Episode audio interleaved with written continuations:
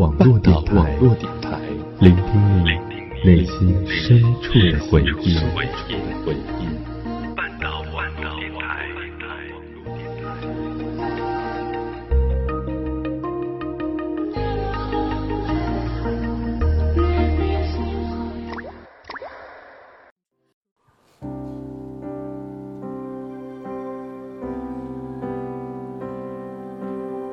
小耳朵们，大家好，好久不见，我是林夕，很高兴再次与大家相聚在半岛网络电台。今天呢，想要跟大家分享一个关于青春拼搏的故事。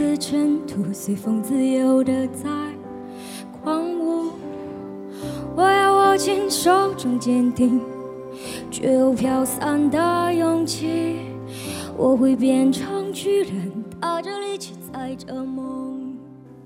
我们每一个人的梦想、未来都渺小的廉价，但人生之所以永不复息，难道不就是为了这一点点小小的初心吗？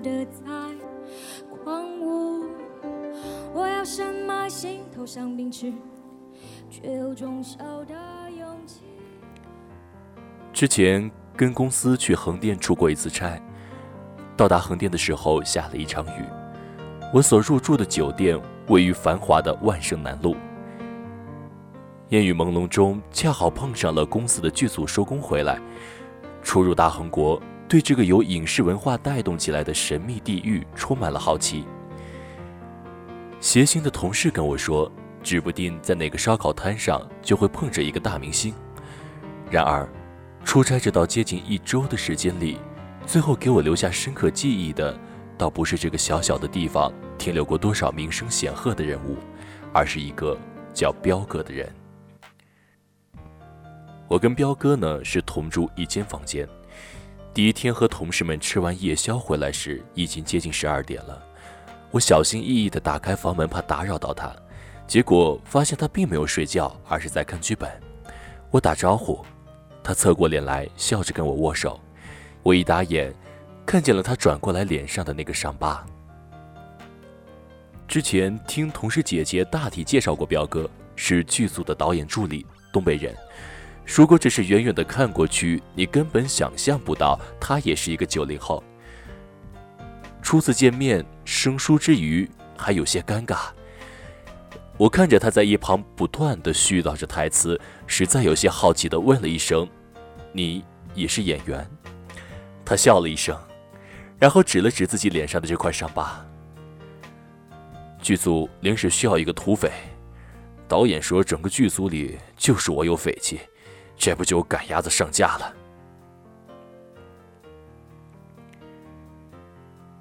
那块伤疤在他的言语里变得十分的可爱，但我能察觉到他的眼睛里在努力的克制着一丝苦涩。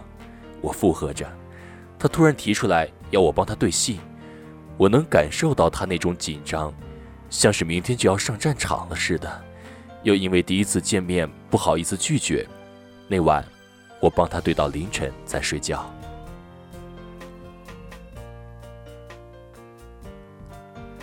第二天，彪哥收工回来，神采飞扬，被导演夸奖演得不错，还通知负责剧本的多给他加几场戏。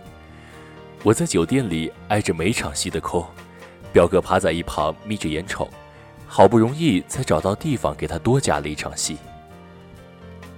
我把修改好的剧本发去给老板的邮箱，彪哥不知道什么时候已经买好了夜宵和啤酒，在一旁开起瓶盖来。他说要感谢我昨天晚上帮他熬夜对戏，特地买了吃的回来。我们坐在电视机前举杯碰杯，电视里放着重播的娱乐新闻，我刚觉得无聊，却想换台。彪哥却喊住了我。正在播的是一条韩娱新闻，讲着韩国哪个组合里有哪个成员爆出了哪条绯闻。我大叫一声“无聊”，换台，彪哥却又忽然关了电视。我彻底崩溃了，拿过遥控器重启，完全不顾彪哥一个人又闷头喝了多少杯。可一会儿还是试探一句，我问他怎么了，他不说话。只是举杯要和我碰，然后刚抬手，酒杯又收了回去，自己一个人吞了下去。那天晚上，竟是无言。我不知道问什么，彪哥也不知道该答什么。叮叮叮的玻璃杯碰撞声，把安静的空气全填满了。之后的一天，我和同事们在咖啡馆改剧本，彪哥忽然打电话告诉我，要我去房间里帮他把身份证找出来拍给他。身份证在钱包里，他把钱包落在了房间。我火急火燎地赶回去，从他的床和墙壁的缝隙里找到他的钱包。打开时，钱包里忽然划出一张身份证的照片，惊愕了我。拿到现在也算得上是花美男，染着金灿灿的头发，看起来有点韩国偶像的味道。我仔细确认了，那确实是彪哥。除了眉眼更加深邃，自然联想到了那天晚上。他看韩娱新闻时的怪异表现，我盯着照片上那个和现在判若两人的表哥，忽然疑惑起来：这些年，他到底遭遇了什么？疑惑解开是在后来粗剪片花会上，彪哥的戏也剪了进去。我指着屏幕上那个冷峻的人，感慨道：“演技真不错。”坐在旁边的一个同事偷偷的凑过来。有些嫌弃的语气说：“就这还不错，拍了这么多，最后能留下来的只有这几秒钟，还是自己求着导演给加戏，这辈子都不可能红的命，真不知道他哪来的自信。”几秒钟，在同事的话音落下，彪哥之前在我心目中逐渐起来的神秘形象开始坍塌。我好像知道的确实太少了。片花会结束。我似乎是激起了那位同事的八卦欲，从午饭回来的路上，一直跟着我讲彪哥的故事。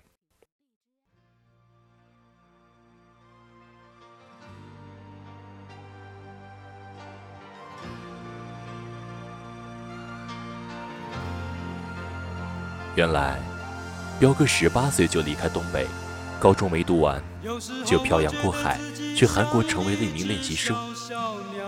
在韩国有着数千家大大小小的娱乐公司，练习生更是数不胜数。彪哥作为汪洋中的一粒，经过三年的训练，终于临近了即将确定出道的时间。可惜关键时刻，检查出了声带长茧，让他最终失去了这个宝贵的机会。从韩国回来那年，他还只是二十出头，随后的声带手术却又一次带来噩耗。让他的声音变成了现在这样，或许是在异国他乡饱受了我要出道的梦想浸淫。彪哥没有选择家人安排好的工作，又一路转战北影厂，最后来到了横店。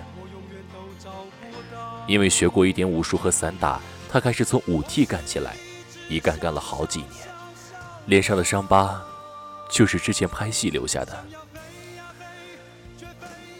他所遭遇的，在这个世界上能找到一万个相同甚至更凄惨的例子。但到这天，我看见他一身疲惫的收工回来，心里却变得无比难受。他问我片花剪得怎么样，里面有没有他？我想要说出实话，最终的他只出现了三秒，但又觉得自己太残忍，犹豫一番，笑着面对他说。演得不错，好几处都看到了他。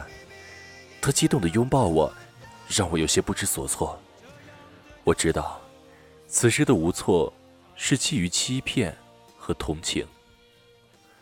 后来的几天，彪哥起了一个小导游的身份，他拍着胸脯说自己在横店待了好几年，自己就是幅活地图，给我指点了不少可玩之处。可怪老板压榨，白天在基地跟组。晚上回到酒店改剧本，本来想要出去玩的梦幻谷，也一直拖到了最后一天。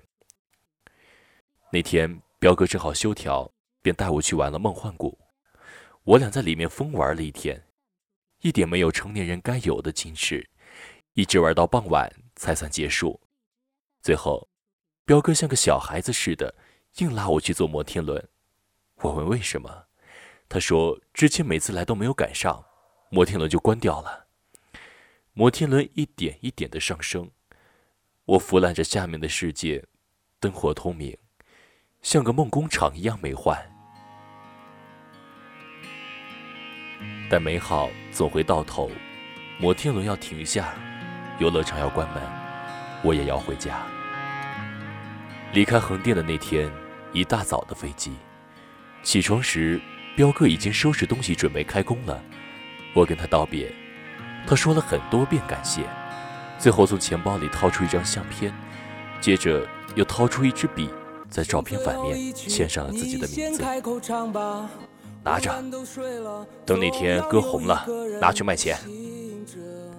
他大笑，我也大笑，点头附和，坚强有力的祝愿着那一天肯定会到来。再后来，我彻底失去了彪哥的消息。不过我的手机里还一直留着那张他在摩天轮里的照片。在上帝的眼里，或许我们每一个人的梦想、未来，都渺小的廉价。可渺小的我们，我们的人生呢？之所以永不复息，难道不就是为了这一点点小小的初心？你先做了再说，别等天亮后脸色都那么的遗憾，又不好抱怨。灯还剩一盏，你要你就点燃。若换堵枪眼，我就咬牙上前，用胸膛挡给你看。最后伤你一点也没脾气，最后剩我。还想坚持到底。